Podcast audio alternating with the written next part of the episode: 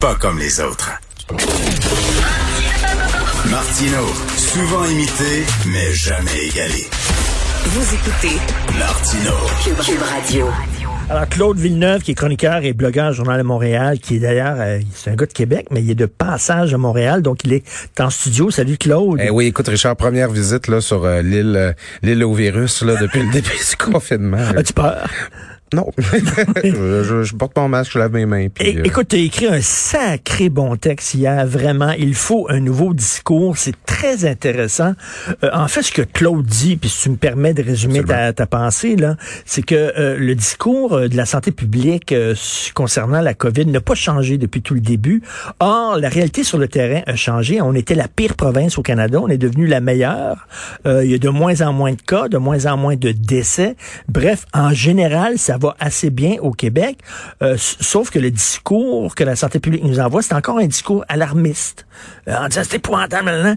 Ah, et, donc, les gens regardent ça en disant, mais comment ça fait qu'ils ont le même discours alors que la situation sur le terrain n'est pas la même qu'au tout début? Est-ce que j'ai résumé? euh, Oui, ben absolument. Écoute, quand, quand on est rentré là-dedans, là, autour des 12-13 mars, là, les, les mots de l'objectif, les mots d'Horatio là, au mot près, là, c'était tous unis pour aplatir la courbe. C'est ça le message. Puis là, on a mobilisé les Québécois, puis les Québécois, ils ont embarqué. Puis c'est vraiment, c'est admirable, c'est super comment Oui. s'est passé. Mais maintenant, la courbe est aplatie. On comprend qu'il faut continuer de faire attention. On comprend que la rentrée va arriver l'automne, puis on n'est pas à l'abri d'une deuxième vague. Mais l'objectif est pas clair. Pourquoi on fait ça? C'est-tu pour retarder, amoindrir, repousser une deuxième, éviter voir une deuxième vague? C'est-tu pour atteindre le cas zéro? C'est-tu le, le, le message du gouvernement? On est resté sur le même ton. Faut se protéger. de- C'est ça. Puis on le voit, il faut, il faut continuer, on continue de se protéger, mais on, on sait pas c'est quoi l'objectif. On sait pas où s'en va collectivement avec ça. Est-ce que, est-ce que les règles sont là pour rester pour toujours? C'est jusqu'au vaccin? Il y a, on, on avance, on avance à tâtons en gardant le, le même alarmisme qu'au début, puis je pense que c'est un peu problématique. Ben, tout à fait. Écoute, euh, d'ailleurs, tu me fais rire au bout, là, parce qu'il y a une phrase, tu dis, le ministre de la Santé a parlé de faire mieux que l'Ontario, ce qui nous ferait une belle jambe, mais à quelle fin? si tu as un concours, là, on va être mieux que l'Ontario, c'est ça, là. Ben c'est ça. Puis je veux dire, à la, à la limite, là, il y a, écoute, il y a plein d'autres, il y a plein d'autres pathogènes qui circulent hein, dans, dans, dans la société. Puis on va le voir à l'automne. Euh, tu sais, l'influenza va revenir, les, les, les rhumes, les rhinovirus. Puis là, je peux te dire que les parents qui vont rentrer leur leurs enfants à l'école, les nez qui coulent, là, on va les surveiller puis tout ça. Alors là, coronavirus, c'est notre mobilisation, c'est ça qui est important présentement. Ok, mais c'est quoi qu'on cherche en maintenant? Les règles de distanciation actuelles? C'est quoi l'objectif visé? On aura bien beau être meilleur que l'Ontario. Euh, ça veut aussi dire que notre économie va continuer de souffrir des règles de distanciation. Puis je, je veux être bien précis. Là, moi, je, je suis pas contre les- ces, ces, ces directives-là. Je les applique. Mais il faut savoir pourquoi on le fait.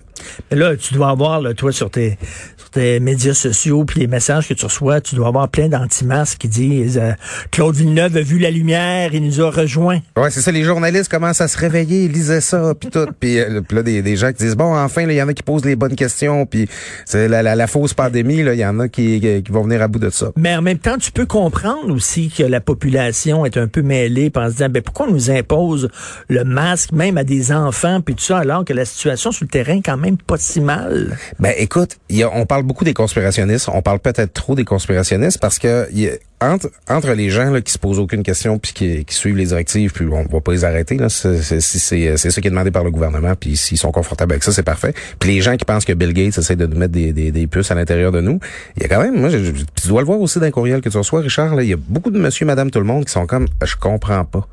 Euh, il me semble, il me semble qu'il y a presque plus de cas. Euh, il me semble que euh, bon, on a travaillé fort, on a fait des efforts. Pourquoi il faut continuer à le faire? Les gens, ils, ils- pas nécessairement qu'ils rejettent les directives, mais ils ont besoin de se faire dire pourquoi il faut continuer. Et ça me fait penser, Francine Pelletier, tu l'avais certainement lu dans Le Devoir il y a quelques jours, qui a dit, euh, oui, il y a une gang de coucous anti-masques qui sont complètement débiles, mais il y a des questions légitimes à se poser quand même. Ben exemple, moi j'ai par- parmi les échanges que j'ai eus euh, depuis la publication de mon texte, j'ai j'ai quelqu'un un médecin qui m'a écrit puis qui me dit le masque est là pour rester, c'est là pour rester pour toujours. Les règles qui sont là sont là pour rester pour toujours, vaccin pas vaccin. Puis là j'étais comme un peu. Comment ça pour toujours? Ben là, il se paraît que en tout cas le vaccin il sera peut-être pas fiable, puis qu'on aura peut-être pas de médicaments puis tout ça. J'étais comme OK, mais si jamais là on est pour entrer dans une société où les familles de plus que 10 ont plus le droit de se côtoyer là, on peut-tu avoir un débat? On peut-tu en discuter? On peut-tu choisir comme collectivité c'est quoi le, le degré de sécurité puis le degré de contrainte qu'on veut s'appliquer à nous-mêmes? C'est correct de discuter de ça, c'est correct d'en parler, c'est simple. Moi, je pense que justement pour que tout le monde soit confortable avec les directives qu'on se donne, c'est important d'en débattre, de les expliquer. C'est pas interdit de le faire. Parce que ce que tu dis, c'est que si on continue si on change pas le discours, si on continue toujours avec le vieux discours alarmiste, catastrophiste, puis tout ça, qu'on ouvre la porte justement à des, des complotistes de tout genre, des, Ben, des conspirationnistes, des gens qui qui veulent plus rien savoir du masque. qui- Ben, c'est que tu crées une impression de décalage entre le discours Ben oui. public puis la réalité. Puis la réalité, finalement, c'est que, bon, c'est pas tout le monde qui ont connu des gens qui l'ont eu le coronavirus. C'est pas tout le monde qui ont perdu un parent dans un CHSLD. Je veux dire, moi, j'en connais des, des gens qui l'ont eu, d'autres la plupart s'en sont bien sortis. Mais c'est pas le cas de tout le monde. Ça pas, en région, en Gaspésie, au Bas-Saint-Laurent, ils s'en sont bien sortis. Il y a beaucoup de gens pour qui c'est pas quelque chose de tangible, le coronavirus. Alors, si vous, le, le seul rapport qu'ils ont avec la COVID-19, c'est Legault puis Arruda à télé qui sont en train de nous dire que c'est bien terrible puis que je il y a, il y du sang des rues ou à peu près, ben, je veux dire, ça, à un moment donné, les, les gens, ils vont arrêter de le croire. Il faut que ce soit quelque chose de tangible. Au début, c'était important de dire Ben ça, oui. là, en disant, là, prendre les gens par le col de chemise, en disant, écoute, là, c'est grave ce qui se passe, là. Mais là, les gens sont pas fous, là. Ils voient les chiffres à tous les jours. Ah, un décès hier. Ah, Regardons ça, pas de décès. Ou, euh, tu sais, ils voient que la situation a changé. Oui, puis on n'est pas à l'abri justement qu'à la faveur de l'automne, les décès reviennent, euh, reviennent, le nombre de cas remonte. Ça, c'est c'est possible. c'est de ça qu'il faut se protéger. En tout cas, dans ma compréhension, là, on essaie d'éviter la fameuse deuxième vague. Mais encore là, Richard, je te dis ce que j'en comprends.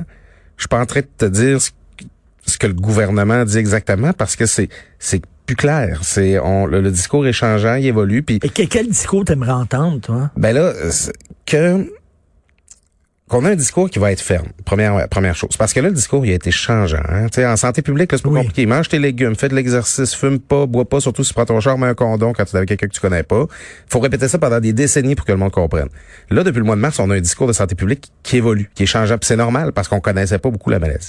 Fait que là, il faut que le gouvernement arrive avec un, un discours qui va pouvoir durer, durer dans le temps. OK, l'objectif, là, mettons, jusqu'au vaccin, on va continuer de faire attention.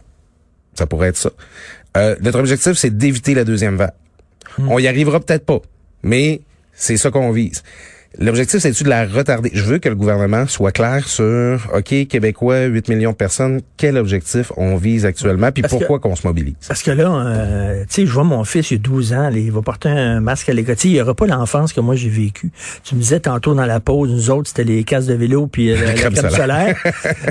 puis eux autres, c'est un masque, tu sais, c'est- ça n'a pas de bon sens là, en même temps. Là. Euh, je peux comprendre les parents qui sont un peu euh, furieux ou inquiets et tout ça. Puis là, tu te dis, ben, ça va. Ça va, on- ça va être combien de temps? Ça va durer combien de temps, cette petite affaire-là? Mais on l'a tous vécu cet été en côtoyant les enfants autour de nous, nos, nos neveux, nos nièces, nos amis. Les enfants ils viennent, veulent nous faire des cols. Puis, euh, puis tu sais, il y a comme plein de comportements qui sont naturels pour les humains. Puis euh, moi, je suis allé regarder le hockey un peu euh, dans, dans des dans des bars récemment. Là, puis je m'ennuyais quand le Canadien scorait. Je me reverrais mon voisin que je connais ni d'Ève ni d'Ada, puis de faire des high five. C'est un contexte où on peut pas faire ça, on peut pas être nous-mêmes. Donc, c'est sûr que ça va, ça va rester quelque chose d'inconfortable et d'insécurisant. C'est, c'est pas quelque chose de normal et ça ne doit pas le devenir.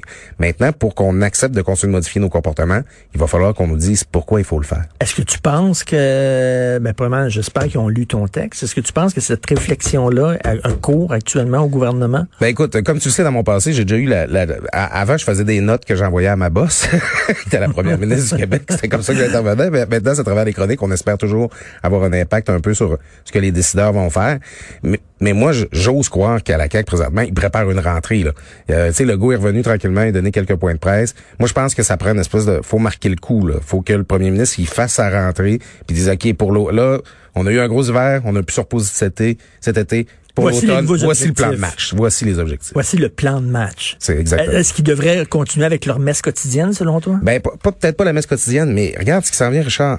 Euh, on était encore en train de se remettre de la, de, de la remise de l'Halloween, le 31 octobre dernier. Là, il y a un pangolin en Chine qui a dit, tiens, ma bière.